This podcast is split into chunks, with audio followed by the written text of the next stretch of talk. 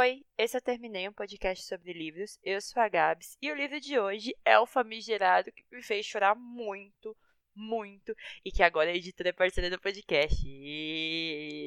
The Prom, a festa de formatura da Sandra Mitchell. Sim, a editora Alt é parceira do podcast e eu tô tão feliz! Tanto a Alt quanto a Globo Livros. Então, assim, vem aí demais.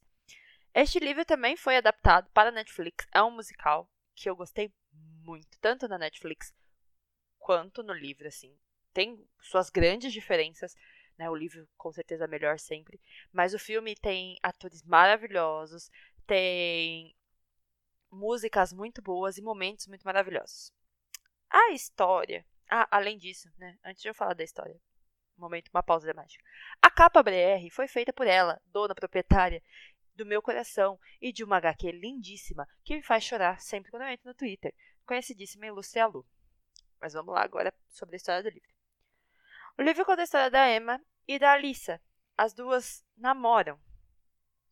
Só que ninguém sabe. Tipo, ninguém sabe.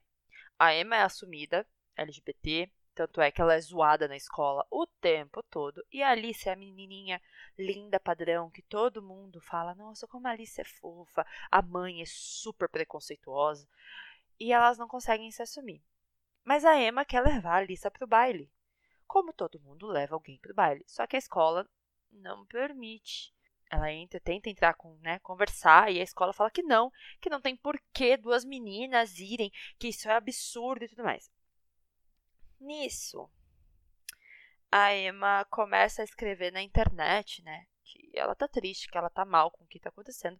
Duas estrelas da Broadway que na ficam assim meio que sentidas pelo que está acontecendo, vão até a cidade dela e apoiam ela em tudo que ela quer, fazem manifestações para que a Emma consiga ir para esse baile com a Alissa.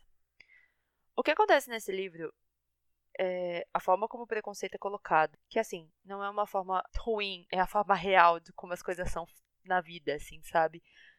Meu, a menina é zoada o tempo inteiro, as pessoas fazem piadinha. A cena que colocam um ursinho com um balão LGBT nas, nas coisas dela. Na verdade, um balão e um ursinho com uma gravata LGBT. Enforcado. Ela fica, gente, se fosse eu, eu já tava morta. Vocês estão tentando me apoiar como? Quantas pessoas fazem coisas sem pensar? Tem uma cena, tanto no livro quanto no filme, em que um dos personagens fala sobre Ai, mas eu não gosto, não pode fazer isso porque é contra os preceitos da Bíblia. E aí ele começa a enumerar todas as coisas que estão na Bíblia e que a gente faz e que a gente não deveria fazer.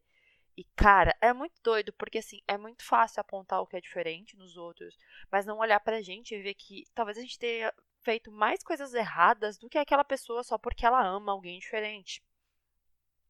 E é muito doloroso, assim, sabe?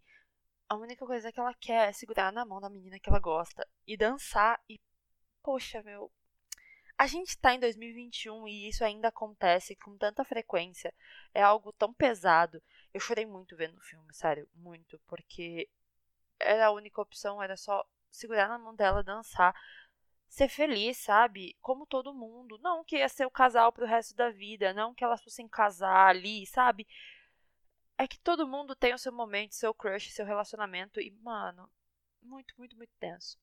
Outro ponto nesse livro que me deixou bem tristinha, mas que me fez reconstruir e ver umas coisas muito doidas, é o fato dos pais da Emma, quando descobriram que ela era LGBT, simplesmente expulsaram ela de casa e até hoje não falam com ela. E eu fiquei, meu Deus do céu, como assim, gente? É uma adolescente.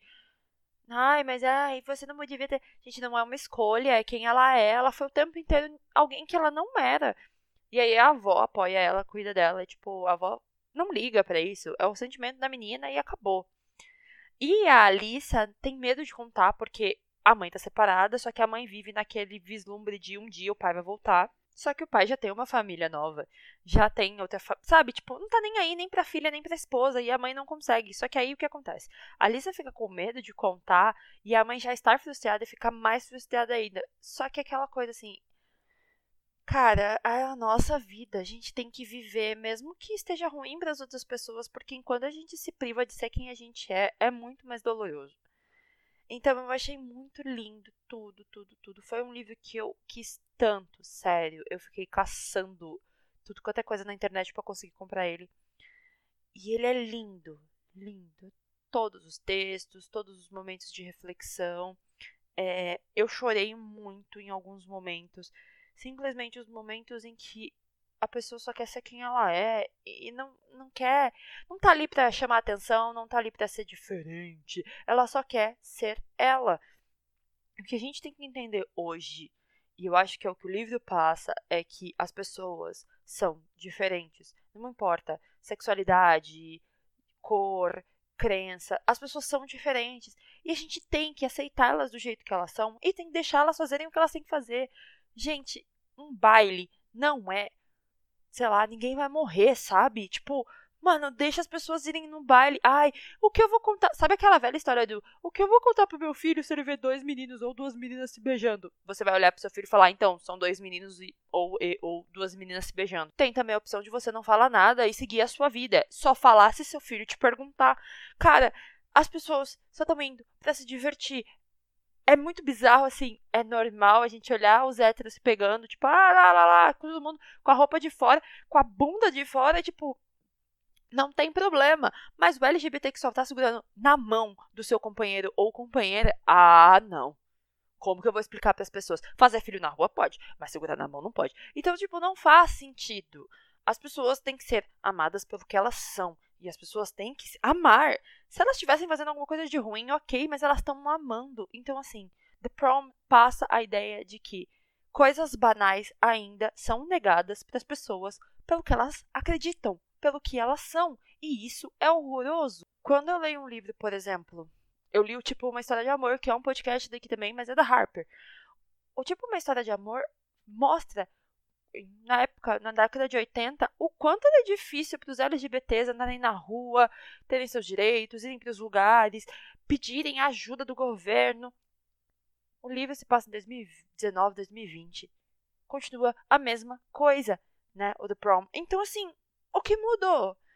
As pessoas vão ter que continuar lutando, continuar morrendo pelo simples fato de querer segurar na mão de quem ama ou andar na rua com a pessoa, ou beijar essa pessoa, ou poder ir num baile. Não tem porquê. Então, assim, é um livro que dói, porque a gente chegou numa situação que não faz sentido existir ainda.